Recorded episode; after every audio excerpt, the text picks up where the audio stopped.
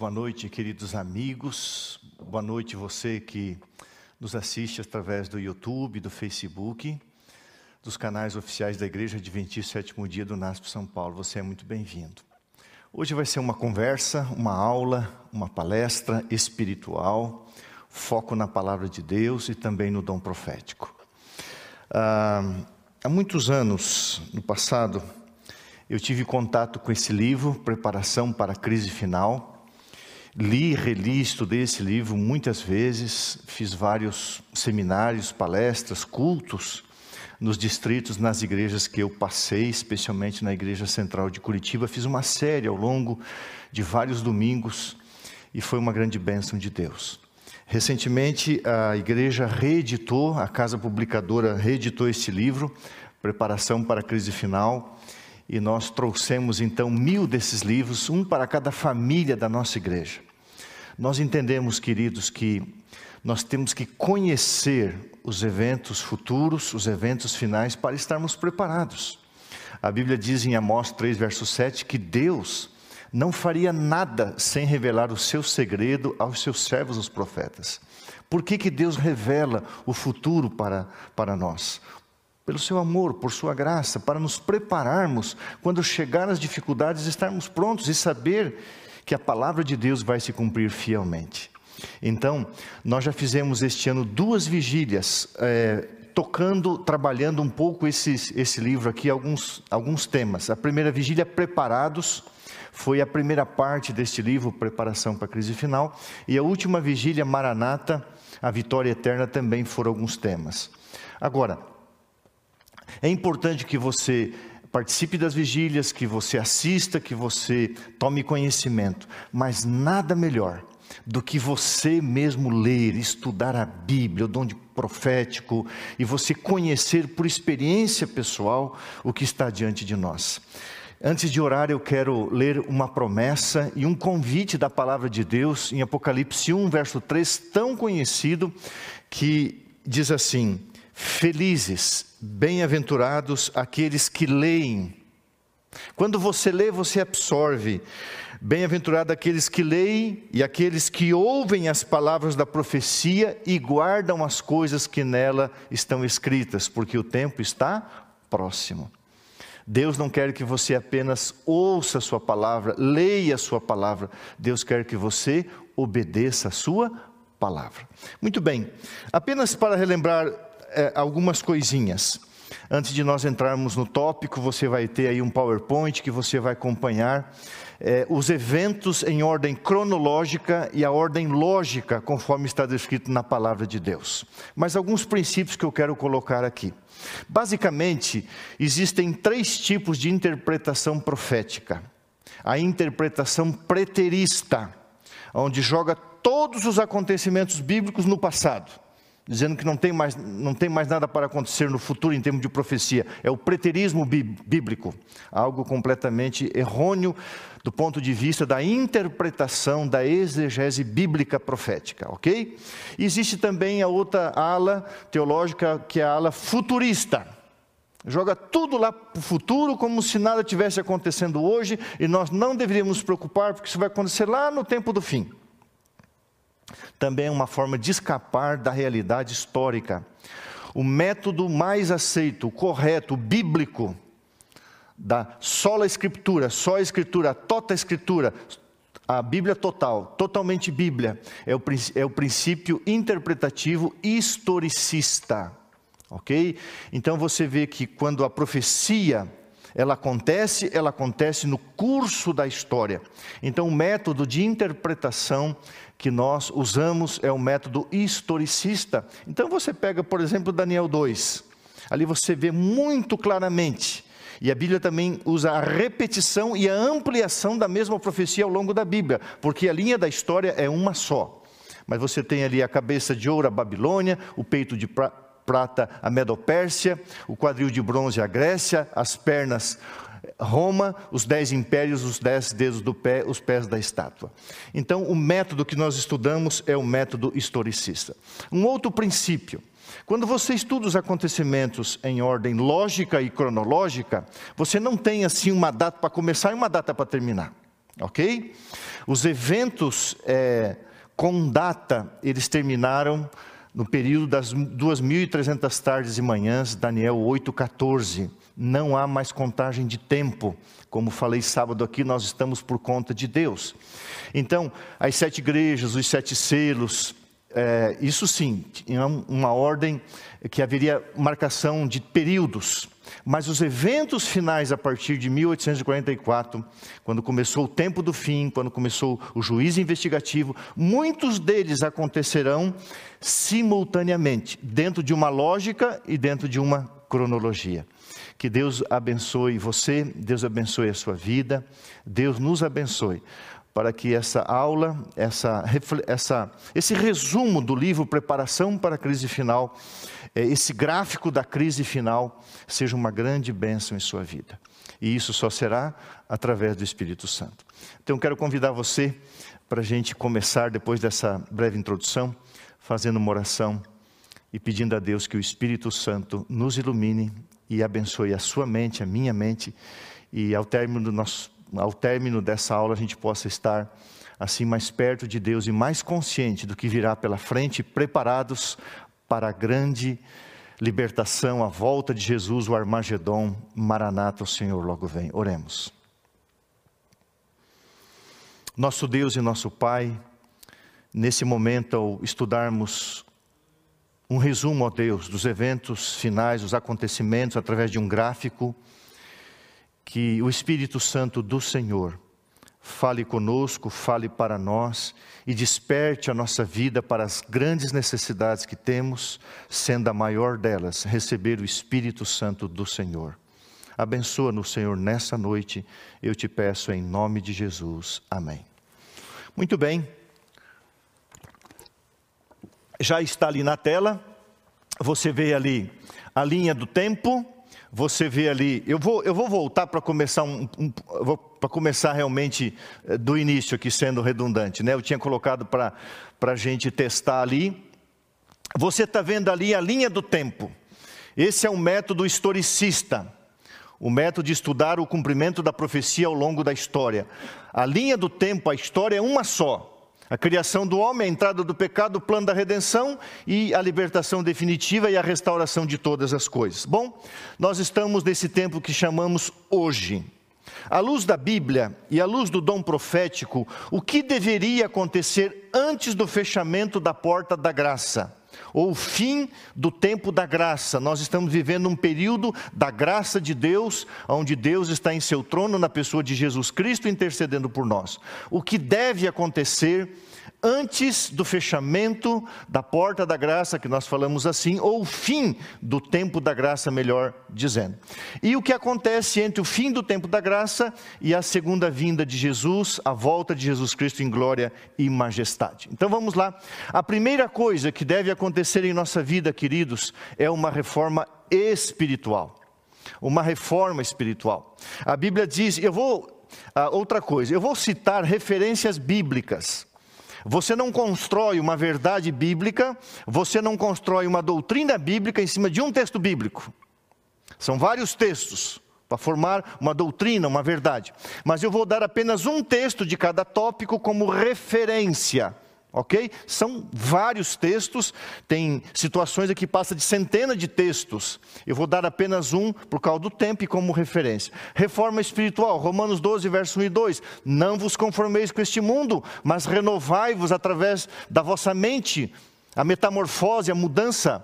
Então Deus espera do seu povo uma reforma espiritual. E essa reforma, evidentemente, vai conduzir a um reavivamento espiritual. Ok? A segunda coisa, depois que o povo de Deus passar e deverá passar por uma reforma espiritual, um reavivamento espiritual, um processo de selamento.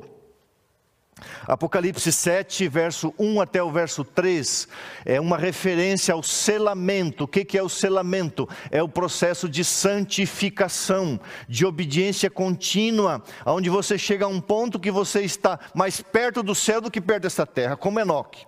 Selamento é um processo de santificação. Eu não tenho tempo aqui de explicar todos os detalhes. A gente já estudou isso aqui um pouco mais nas, nas vigílias. Por isso que eu insisto, né? parece que eu estou ganhando royalties ou alguma coisa por isso. Mas eu insisto que você leia e entenda o que é o selamento.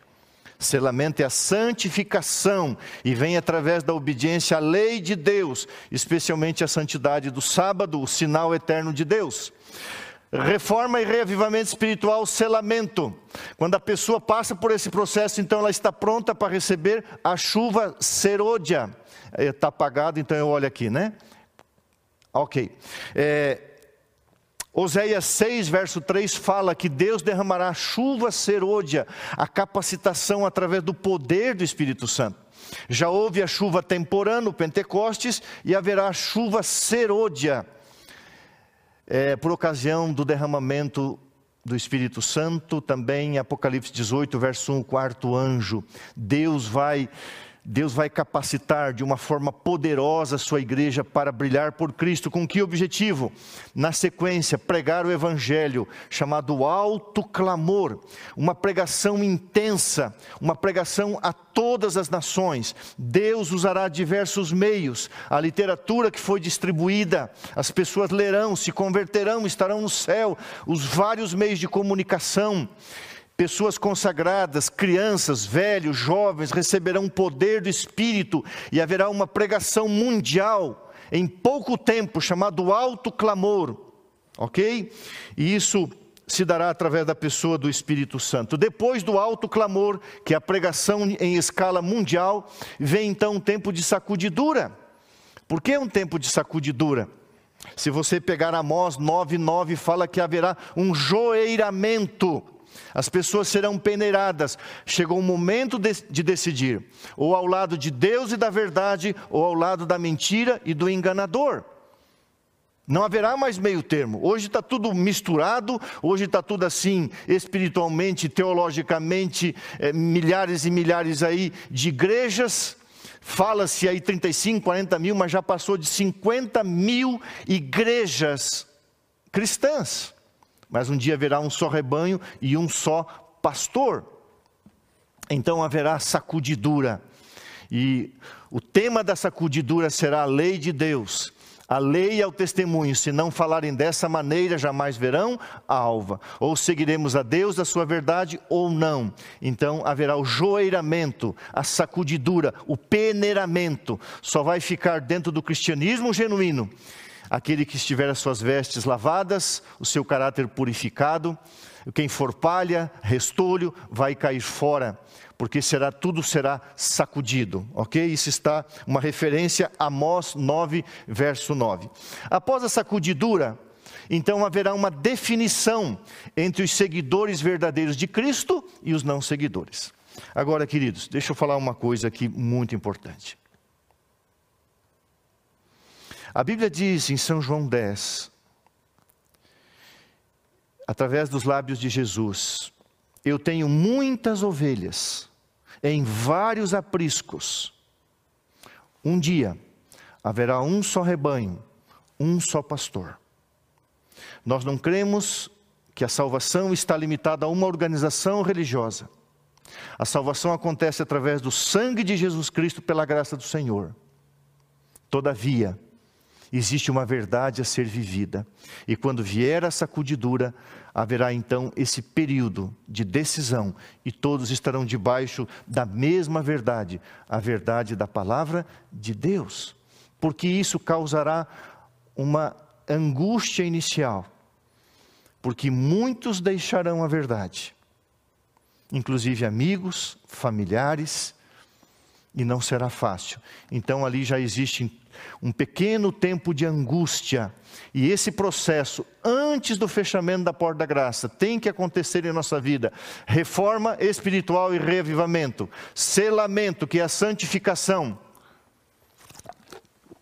Quem estiver santificado receberá o Espírito Santo, a chuva serôdia, participará da pregação mundial, o alto clamor, pregação extensiva debaixo do poder do Espírito Santo de Apocalipse 18, verso 1, o quarto anjo. Então haverá uma sacudidura, todos decidirão de que lado estarão. E começa um tempo, um pequeno tempo de angústia, por quê? porque muitos apostatarão da fé, inclusive pessoas que nós, que nós amamos, ok? É, então, nesse período, depois da grande pregação, vem então o decreto dominical, e ali toda pessoa se decidirá ao lado de Deus ou ao lado da verdade. A referência está em Apocalipse 13, verso 7, para o decreto dominical. Quando sair o decreto dominical, isso aqui é importante, gente. Lembra que Jesus falou: quando Jerusalém fosse cercada, está lá em São Mateus 24, o povo deveria sair, os cristãos deveriam sair. Quando Jerusalém foi cercada por, pelo, por Séstio, o general Séstio, romano. De repente, Sérgio ele saiu. E quando ele saiu, todos os cristãos saíram de Jerusalém. Não pereceu um cristão. De repente veio Tito, e infelizmente, no ano 70, mais ou menos um milhão de judeus pereceram porque não ouviram a voz de Cristo. São Mateus 24, 15 e 18 é um protótipo para o abandono das grandes cidades. Hoje é o momento se você pode ficar nas grandes cidades, ficar e pregar o Evangelho. Esse é o plano de Deus. Vai chegar o momento de sair. Mas também, queridos, é uma questão de consciência. Se você pode, se você quer pregar o Evangelho em outro lugar, vá. Só quero te dizer uma coisa. Há muitas pessoas querendo sair dos grandes centros, e viver uma vida egoísta, uma vida isolada, lá no campo. Ele, a natureza, a natureza e ele. Eu conheço comunidades aí que foram para o interior e ficam de lá, através da internet, criticando quem está aqui pregando. Deixa eu fazer uma pergunta. Quantas dessas pessoas levaram alguém a Cristo? Quantas igrejas construíram? Quantas almas batizaram? São apenas críticos ao invés de estar é, sendo uma bênção na vida das outras pessoas, vive uma vida cômoda, uma vida egoísta. Ah, eu vou viver no campo. Irmão, você vai viver no campo quando pa, passar o milênio, quando Jesus voltar. Agora é época de pregar o Evangelho, de viver o Evangelho. Eu tô, a gente vai conversar isso com mais calma, porque nós temos que estudar esse assunto. Mas, pensa bem, há cerca de 40 anos atrás, uma geração atrás, cerca de, isso é um estudo científico, dados é, é, é, concretos, corretos, cerca de 80, 90 pessoas, há 40 anos atrás, viviam no campo. E cerca de 10, 15% viviam na cidade. Hoje, vivem cerca de 90% das pessoas nas cidades e 10% no campo. Então, o nosso papel, não importa se você está aqui ou está lá, é que você seja uma testemunha de Jesus. Não é o momento ainda do abandono das grandes cidades, é o momento de pregar o Evangelho. E chegará o tempo que nós deveremos abandonar os grandes centros. Nós vivemos aqui na região de São Paulo, na grande São Paulo, que são 39 municípios ao redor do município de São Paulo, cerca de 20 milhões de pessoas. Agora, se todos os cristãos resolvem ir embora, quem será o sal? Quem será a luz? Mas chegará o tempo para o abandono das grandes cidades, sai dela, povo meu, falando da Babilônia, mas também dos grandes, dos grandes centros. Né? São Mateus 24, 15 e 18 é um protótipo disso. Muito bem. Avançando na linha do tempo. Quando sai o decreto dominical, a perseguição ela se intensifica. Isso está é, é, Apocalipse 13. Por quê? Porque agora você tem que decidir. Ou você vai guardar o santo sábado bíblico, como falei ontem, um único dia que tem nome próprio na Bíblia. Os outros dias são numéricos, não existe a palavra domingo na Bíblia, a palavra domingo, Sunday em inglês, é o dia do sol, dia, um dia pagão, introduzido no cristianismo por Constantino no ano 313. Então aí, no ano 321. Então aí está é, é, a definição que você vai ter: ou adorar a Deus, seguir a Deus, ou seguir aos homens, e haverá uma perseguição. Nesse momento, quando todo caso, os casos terão sido decididos, haverá soltura dos quatro anos de Apocalipse 7. E então Satanás, ele fará sua obra de ruína e de destruição Hoje Deus está, é uma simbologia, segurando nos quatro cantos da terra, os quatro ventos, segurando para que Satanás não destrua esse planeta, não destrua os filhos de Deus. Mas Apocalipse, 10, Apocalipse 7 diz: quando todos estiverem selados e então prontos, e haverá decisão, Deus vai permitir a soltura dos quatro ventos de Apocalipse 7. E então começa um grande tempo de angústia. E esse grande tempo de angústia a referência é Daniel 12, verso 1 e verso 2. Haverá um tempo de angústia. Essa angústia de Daniel começa aqui, ó. Ok? Muito bem. E então começam a cair as pragas. Primeiramente cairá as cinco primeiras pragas. Qual é o sinal de que fechou a porta da graça? Quando cair a primeira praga, Apocalipse 16 é o capítulo das pragas. Quando cair a primeira praga, chagas e úlceras malignas nos homens, saberemos que fechou-se a porta da graça. As pragas não são universais, elas são locais, senão toda a humanidade pereceria. Então, a prova de que fechou a porta da graça é quando cair a primeira praga, sabemos que Deus retirou a sua proteção da terra mas colocará de uma forma poderosa a proteção sobre os seus filhos. Muito bem, cai as primeiras cinco pragas. E aí, o que acontece?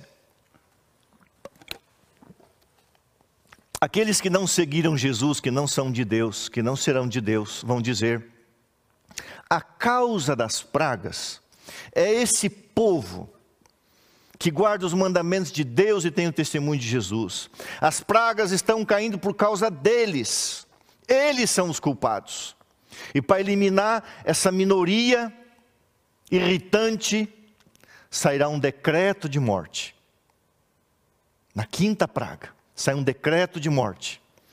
Porque eles vão alegar que as pragas é culpa dos cristãos genuínos e verdadeiros, e todo o caso já estará decidido. Queridos, aqui uma coisa importante. Após o fechamento da porta da graça, não haverá mártires nem martírio. A palavra martírio, martirel é testemunhas. Todo o caso está decidido. Seremos perseguidos, teremos angústia, mas aí nós veremos a atuação poderosa dos anjos de Deus, como aconteceu com a saída de Israel lá do Egito. Não se preocupe, Deus cuidará de nós mais do que nunca nesse período. Decreto de morte está em Apocalipse 13 também. Ok? Sai o decreto de morte, e então o momento, se você está numa pequena cidade, fugir para as, fugir para, para as pequenas cidades, ok? Se você está numa pequena cidade, melhor dizendo, é melhor você é o momento de fugir das pequenas cidades. Você foge das grandes cidades no decreto dominical e foge das pequenas cidades no decreto de morte, porque aí poucos dias, semanas, não sabemos, meses, Jesus vai voltar em glória e majestade. E então ocorre ali, depois do decreto de morte, a sexta e a sétima pragas. Lembrando que a sétima praga é a própria volta de Jesus. A praga, irmãos, é para os ímpios, não para os filhos de Deus. Os juízos finais são para os ímpios, não para os filhos de Deus. Ok? E nesse período, então, ocorre o Armagedon. Né? O Armagedon, a sétima praga, o sétimo selo, tudo é a mesma coisa, é o mesmo evento. É a volta do Senhor Jesus Cristo em glória e majestade. Porém, tem uma coisa que a Bíblia fala lá em Jeremias 30, verso 7. Irmãos, quando é, a partir da quinta praga haverá angústia de Jacó, é um período de extrema entrega, de, em, em plena confiança em Deus. Se você pegar Gênesis 20, 28 e você vai estudar ali a angústia de Jacó. Gênesis 28 ou 32? Deixa eu ver aqui, se eu estou cometendo um, um erro bíblico aqui, não posso fazer isso. Não, é a fuga de Jacó. Ok? E quando chega no capítulo 32, você encontra ali a angústia de Jacó. E esse período vai ser um período de extrema angústia, quando o povo de Deus vai depender completamente do Senhor nesses dias que antecedem a sua volta. E finalmente vem o livramento, a libertação do povo de Deus, que é a sétima praga, que é o Armagedon, que é a abertura do sétimo selo, a volta de Jesus. Então, essa sequência, ela está tanto na Bíblia quanto no dom, dom profético. Queridos, o que Deus espera de nós? Uma reforma espiritual. Tudo tem que começar com uma mudança em nossa vida, um reavivamento e uma reforma pessoal. Por isso que na vigília do próximo sábado a gente vai falar muito sobre a necessidade de termos o Espírito Santo. É o Espírito Santo que nos conduz em arrependimento, é o Espírito Santo que nos santifica, é o Espírito Santo que nos cela, nós dependemos muito do Espírito Santo. É Ele que reaviva a nossa vida, é Ele que reforma a nossa vida. E ao estarmos reformados e despertos, receberemos então o selamento, o processo. É uma caminhada, não é um selo, é uma caminhada com Deus. E deve começar a partir do momento que você acredita em Jesus Cristo, estamos vivendo esse processo. Então vem o Espírito Santo, a pregação mundial, a decisão, a sacudidura, um tempo de angústia, porque muitos deixarão a fé. Sai o decreto dominical, abandona essas grandes cidades e então é, fecha-se a porta da graça, cai as primeiras cinco pragas. Caiu a primeira praga, sinal de que fechou a porta da graça. Os anjos soltam os quatro ventos e começa então a destruição nesse mundo. E então vem um grande tempo de angústia, de Daniel 12, verso 1 e 2, ocorre a sexta e a sétima pragas ali simultaneamente, na sétima praga o Armagedon, e na sexta praga, antecedendo a sétima, a, a angústia de Jacó, a dependência total de Deus. Depois da quinta praga, o decreto de morte, fuga das pequenas cidades, haverá perseguição, mas haverá proteção, e aí vem o libertamento, e nós iremos para o céu passar o milênio com Deus. É um pequeno resumo. Você pode pegar, por exemplo, a Bíblia e cada tema desse estudar. Há vários versículos bíblicos para cada tópico desse. Há vários, vários, várias sequências em todos os profetas do Antigo, nos profetas do, do, do, Antigo Testamento, nas profecias apocalípticas que se aplicavam a Israel e se aplicam à igreja, à igreja hoje. Querido amigo, querido irmão, fecha aqui para mim, Gabriel, eu quero falar um pouquinho mais perto. Louvado seja Deus, porque a gente tem um conhecimento, e eu gosto de repetir uma frase que diz assim: Uma crise aguarda o mundo, uma crise sem precedentes está diante de nós. O que precisamos fazer? Prepara-te, ó Israel, para te encontrares com teu Deus. Assim como Deus cuidou de Jacó, naquela noite queria encontrar-se com o seu irmão Esaú, e foi ao val do Jabó, que ali lutou com Deus, ele entendeu que Deus estava cuidando dele. Deus cuidará de seus filhos, Deus cuidará daqueles que lhe pertencem. Mas Deus também pede que nós estudemos a Sua palavra, conheçamos o tempo em que estamos vivendo o grande sinal que Deus deu a este mundo nesta pandemia. O mundo ainda está suspenso, o mundo ainda está alarmado. A ciência não sabe o que fazer, os governantes não sabem o que fazerem. Reabre, vai, volta, ninguém sabe o que fazer. Todavia, Deus sabe o que está acontecendo, e Deus sabe o que fazer, e Deus vai fazer. Eu quero, antes de pedir a você que assista uma história, é uma história de 14 minutos. Eu quero lembrar você uma coisa. Deus, Ele fará de tudo para te salvar. De tudo para te salvar. A maior prova disso é a cruz do Calvário, a pessoa de Jesus Cristo. O céu está inclinado sobre a terra. Aqui está o Espírito Santo em nós. Cristo por nós no santuário, Deus o Pai supervisionando tudo, os anjos ministrando. O céu está trabalhando para a tua salvação. Mas não se iluda. O inimigo de nossas almas, de nossas vidas, Razatã, o adversário, Satanás. Razatã, a palavra grega para adversário ou Satanás.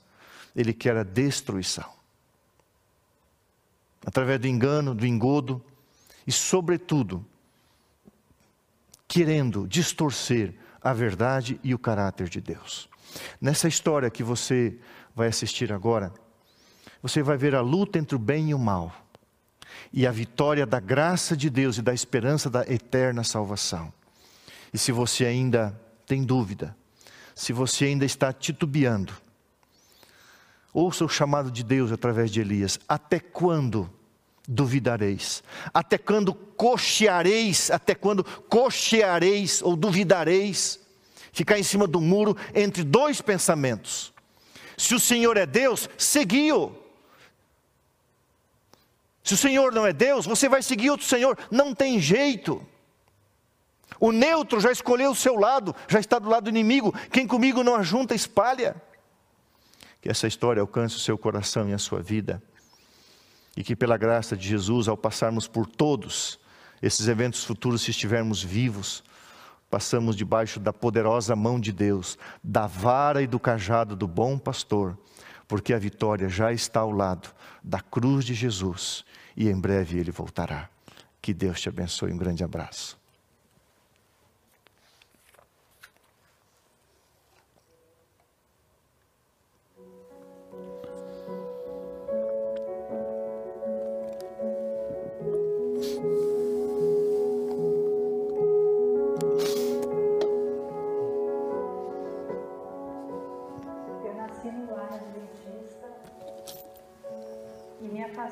Quando eu tinha 10 anos.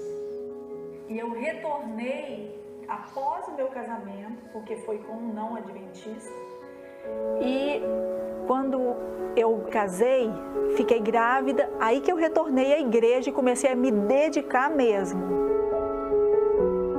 Ele não gostou muito, mas eu quis estar na igreja com meu filho. E eu passei a trabalhar 100% para Jesus. Eu dava aula na escola adventista do IBES. Tudo que me pediam para fazer, eu estava fazendo. A gente fazia muito trabalho missionário.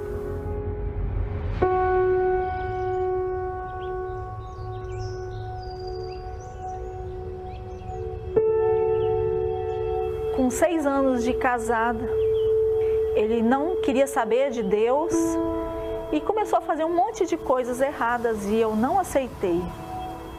E eu resolvi então colocar a culpa não na, no erro dele nas pessoas, eu coloquei a culpa em Deus.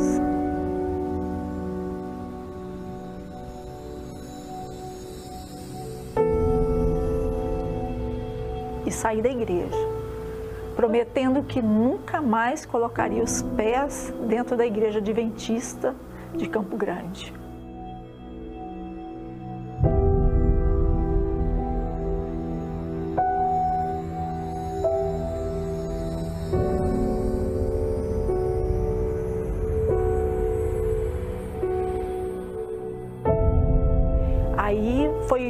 Consequência. Eu deixei o trabalho da escola adventista do IBES e resolvi sair, me divertir.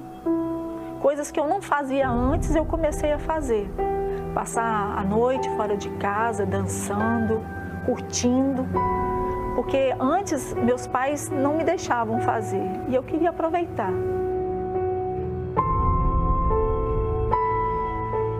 horas na frente do espelho, colocando unhas postiças, escovando o cabelo, me preparando para uma coisa que no início eu achei que era muito importante para mim e depois passou a não ter mais importância.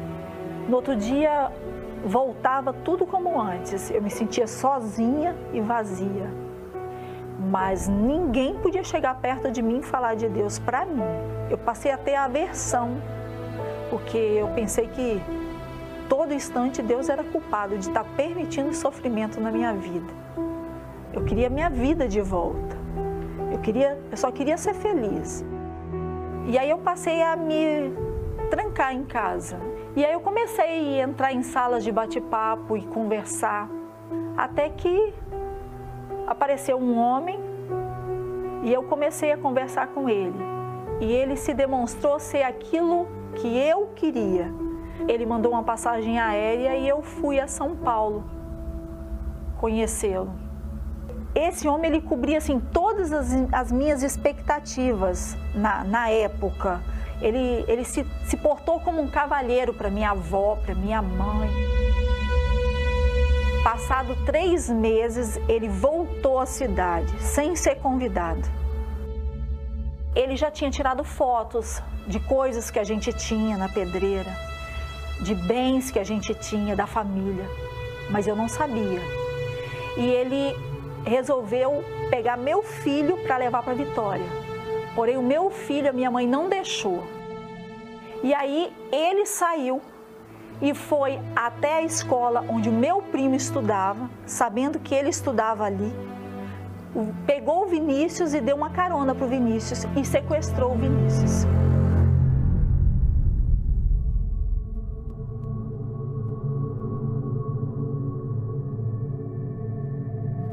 Estava dentro da minha casa, estava fazendo almoço, a menina estava limpando a casa, eu ia lavar lá fora, na garagem, e aí a campainha tocou.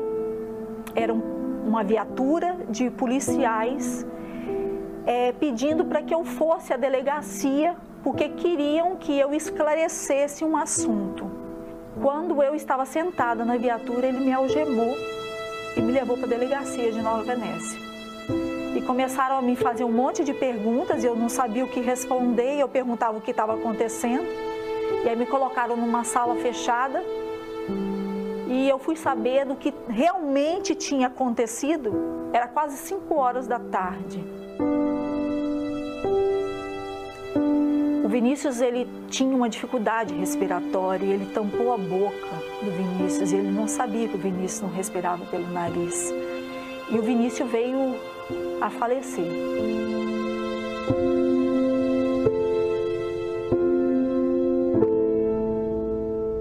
E ele tentou fugir do lugar.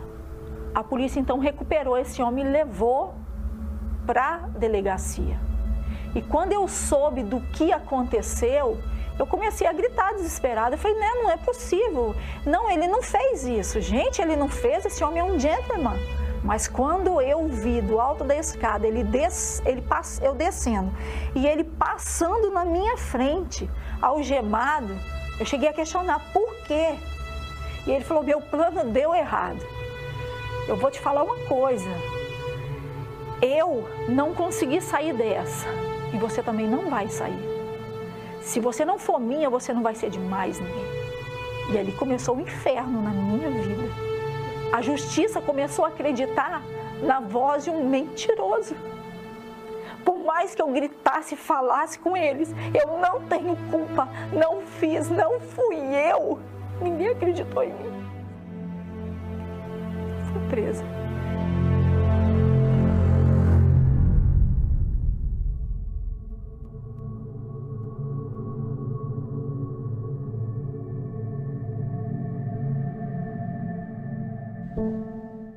Todos os dias eu sentava à beira do portão, esperando a porta abrir para eu sair. Fiquei meses sentada esperando. E eu não me afastava do portão. Toda hora que abria o portão, eu esperava sair. Falei, não, eles cometeram um erro comigo. Logo, logo eu vou sair, eu vou sair.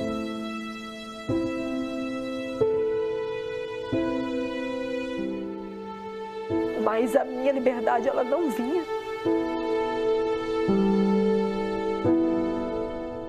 Meu filho tinha 15 anos. Um menino de ouro, perfeito. Meu presente. E ele não deixou de me ver. Ele levava tudo aquilo que eu gostava de comer, me dava muito abraço e sempre na hora de ir embora, ele olhava para trás, jogava um beijo e falava: Mãe, espera só mais um pouquinho que você vai embora.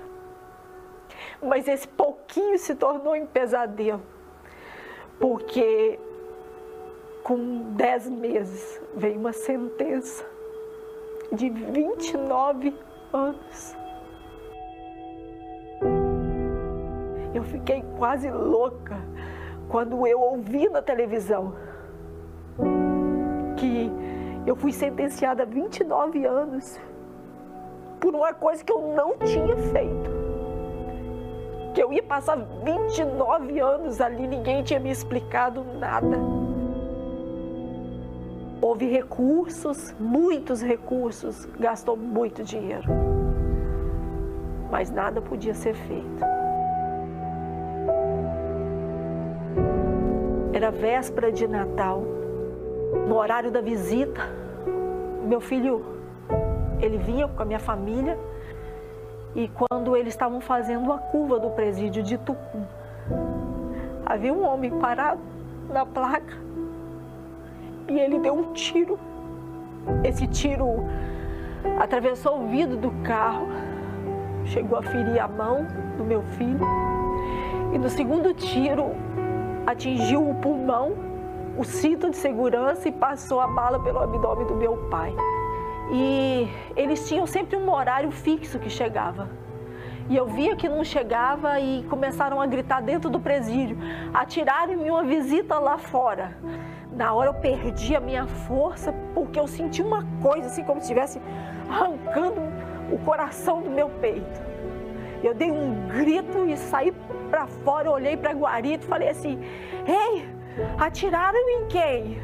Eu falei: O que, que aconteceu com meu filho? Eu já liguei ali e eu arranquei o revólver da mão dele e eu quis tirar minha vida. Eles correram para o hospital meridional, mas não teve jeito. próxima cena que eu tenho na minha mente, eles deixaram o advogado que me defendia ir ao presídio falar onde que estava sendo sepultado meu filho, onde ele ia ser velado. E antes mesmo que ele abrisse a boca, eu lembrei da minha promessa, que nunca mais eu ia botar um pé dentro da igreja de Campo Grande. Ele não precisou me falar, eu já sabia que o Lohan ia para a igreja de Campo Grande.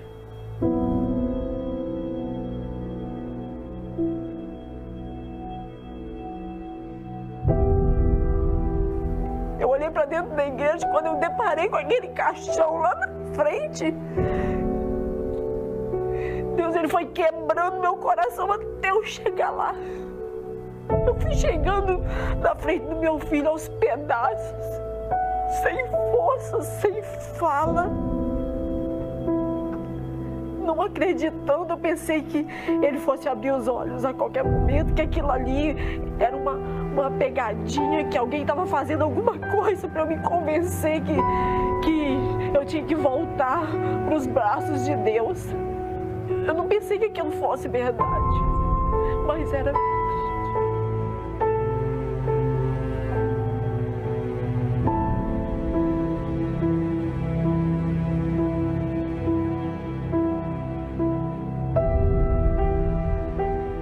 dia do sepultamento dele, me levaram de volta para a igreja de Campo Grande. Ali eu percebi que o Espírito Santo de Deus estava me tocando todo o tempo dentro do presídio. Que era ali que eu era feliz e eu me negava a ser feliz por puro egoísmo.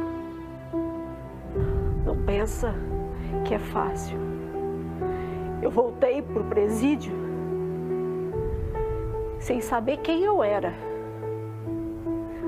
Só escrevia versos da Bíblia que eu me recordava de cor na parede, porque na parede tinha as mãos do meu filho desenhada com contorno de lápis e eu preenchi essas mãos com os versos da Bíblia. E eu só perguntava a Deus por quê mas eu só fui entender por quê depois de bastante tempo.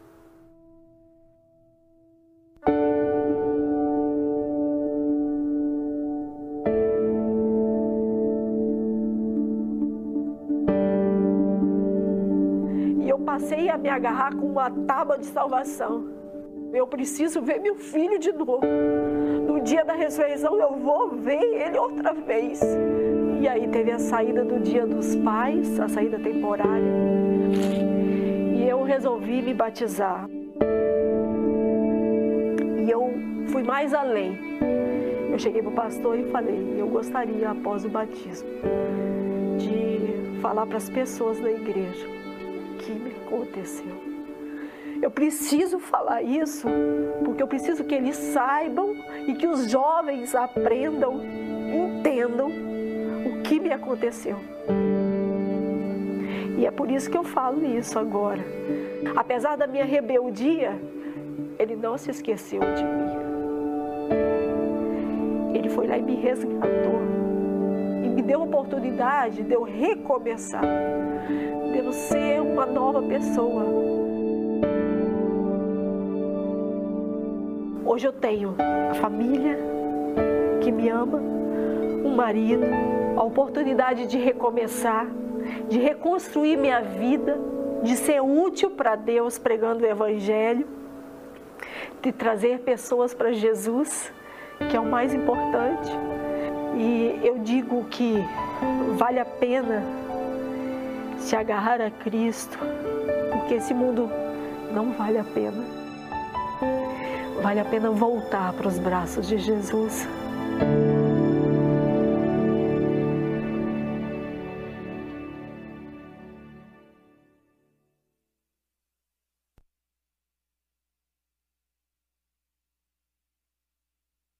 História preparada por nossa igreja através da organização de Visão Sul-Americana. Resolvi aonde eu pudesse estar e passar para lembrar você, e eu quero agora que você pegue a Bíblia em suas mãos, nós vamos terminar lendo um texto de Efésios capítulo 6. Eu quero agora conversar um minutinho com você, olhando bem nos seus olhos. Efésios, a carta de Paulo à igreja de Éfeso, capítulo 6, o verso 10 até o verso até o verso 20. Por favor, tome a palavra de Deus ali e leia comigo. Efésios capítulo 6, verso 10 até o verso 20. A armadura de Deus. Quanto ao mais, sede fortalecidos no Senhor e na força do seu poder, o Espírito Santo. Revestivos de toda a armadura de Deus, para poderdes ficar firmes contra as ciladas do diabo. Infelizmente, essa querida filha de Deus, caiu nas ciladas do diabo. E o diabo vem para matar, roubar e destruir. Duas vidas ceifadas, uma criança e um jovem. Verso 12. Porque a nossa luta não é contra a carne e o sangue. O teu inimigo não é um ser humano, não é tua esposa, teu esposo, teu cônjuge o teu irmão da igreja, o teu irmão de carne, de sangue, não é o ser humano. O teu inimigo é Satanás. Saiba com quem você vai lutar. Escolha bem seu inimigo. Quando Davi chegou diante de Golias, os seus irmãos o provocaram. A Bíblia diz que ele largou de lado, porque o, o inimigo dele era Golias, não eram os irmãos que o estavam criticando porque ele estava ali, um garoto com 17, 18 anos. Saiba com quem você vai lutar. A tua luta não é contra a carne nem o sangue, mas contra os principados e as potestades, contra os dominadores deste mundo tenebroso. Eu citei isso aqui nos primeiros dois sermões: a abertura do sexto selo e o abalo das potestades da terra.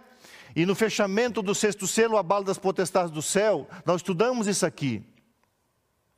Contra as forças espirituais do mal nas regiões celestes. O diabo está aí, o pecado está aí, a maldade está aí, a imoralidade está aí, a imundícia está aí, a astúcia, as ciladas do diabo estão aí, enredando muitos cristãos. E o salário qual é? É a morte, é o pecado. Você já sabe o que vai colher quando planta. Semeie na carne, experimente a dor. Semeie no espírito, experimente a esperança e a fé. Então o verso 3 diz assim: portanto, por isso, é uma adversativa, por isso, portanto, tomai a toda, toda a armadura de Deus, para que possais resistir no dia mau esse é o dia mau, esse é o tempo mau que nós estamos vivendo. Cumprimento de 2 Timóteo, capítulo 3, verso 1 até o verso 7 e 8 ali. Tempos difíceis, ser humano egocentrado. E depois de ter desvencido tudo, permanecer inabaláveis. Em Jesus, somos mais do que vencedores, vencemos tudo: o mundo, a carne e o diabo, especialmente o nosso próprio eu.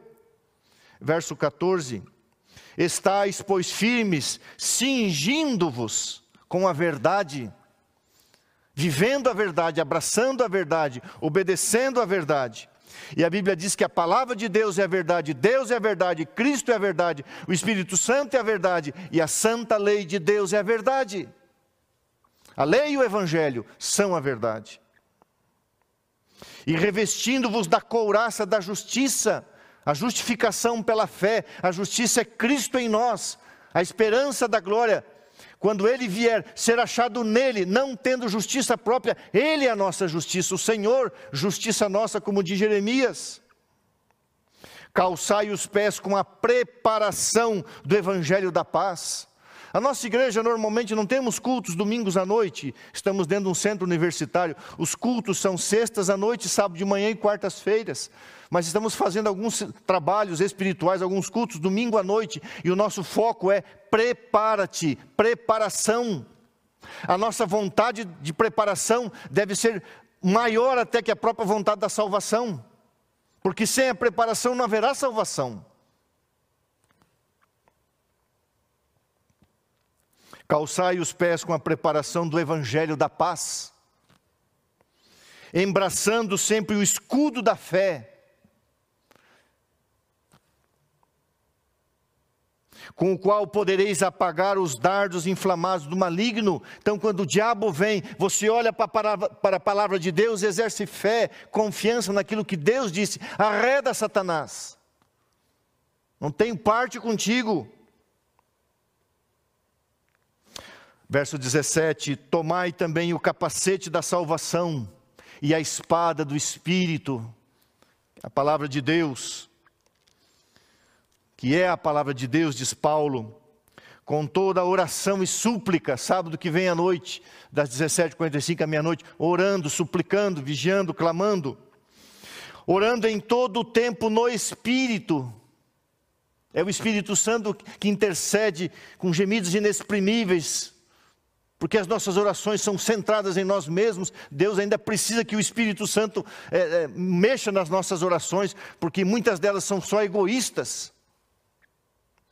E para isso, vigiando com toda perseverança e súplica por todos os santos, e diz Paulo, e também por mim, para que me seja dada no abrir da minha boca a palavra, para com toda intrepidez, ousadia, fazer conhecido o mistério do Evangelho, Cristo Cristo é o mistério do Evangelho, a encarnação, o santo mistério, o Deus que morreu por nós, um mistério, nem os anjos entenderão, teremos a eternidade para ter um vislumbres do eterno amor de Deus, o Pai, na pessoa de Cristo, e Paulo diz, com orgulho, pelo qual sou embaixador, representante neste mundo de Cristo em cadeias, prisões, para que em Cristo eu seja ousado para falar como me cumpre fazê-lo. Pode fechar aqui, Gabriel, e eu vou encerrar. Eu não sei a tua condição espiritual, tuas lutas, tuas provações. Existe o inimigo aí, sim, mas também existe a palavra, existe o Espírito de Deus, e existe Jesus Cristo que não esqueceu de você. Semana passada, a lição que estudamos trouxe uma frase muito bonita. Quando o homem virou as costas para Deus, Deus virou a sua face de amor e graça.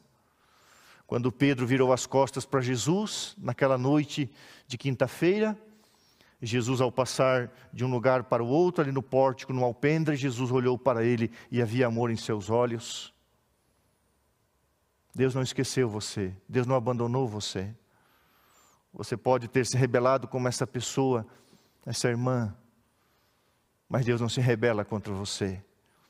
Enquanto a porta da graça estiver aberta, enquanto o tempo da oportunidade estiver aí, O Espírito Santo estará para reformar e reavivar a sua vida, para te preparar através do selamento para a plenitude do Espírito Santo.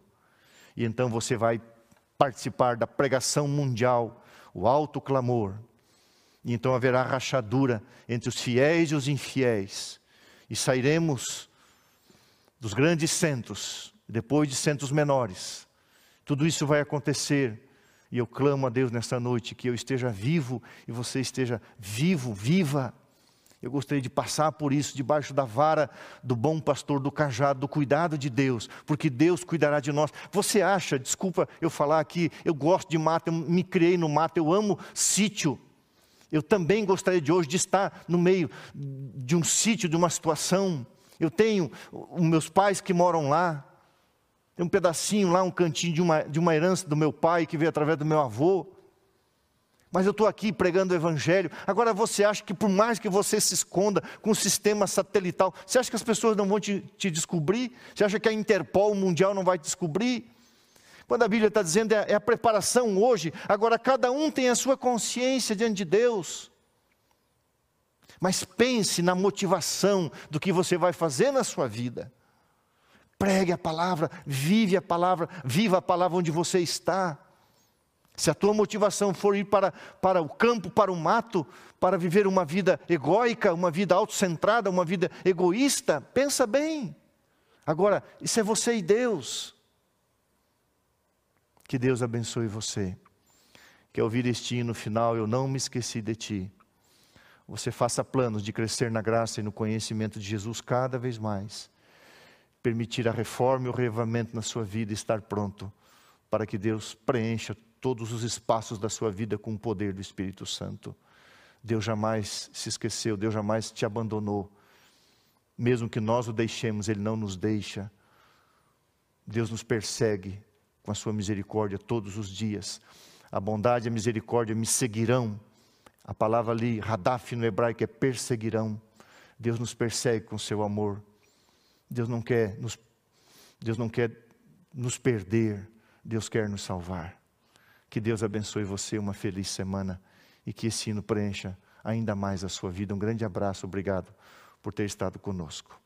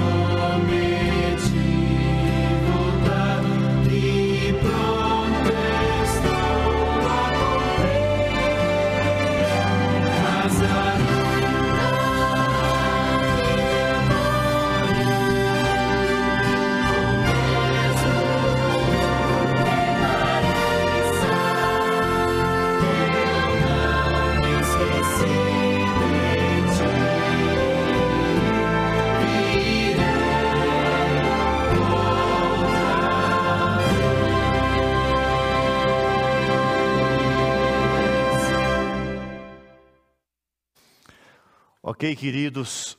É, aí na sua tela vai aparecer um link. Você pode baixar, entrar nesse link e você pode baixar o PowerPoint do que foi mostrado de uma forma muito sucinta aqui. Foi apenas um resumo muito rápido, então ali você tem à disposição no link que aparece.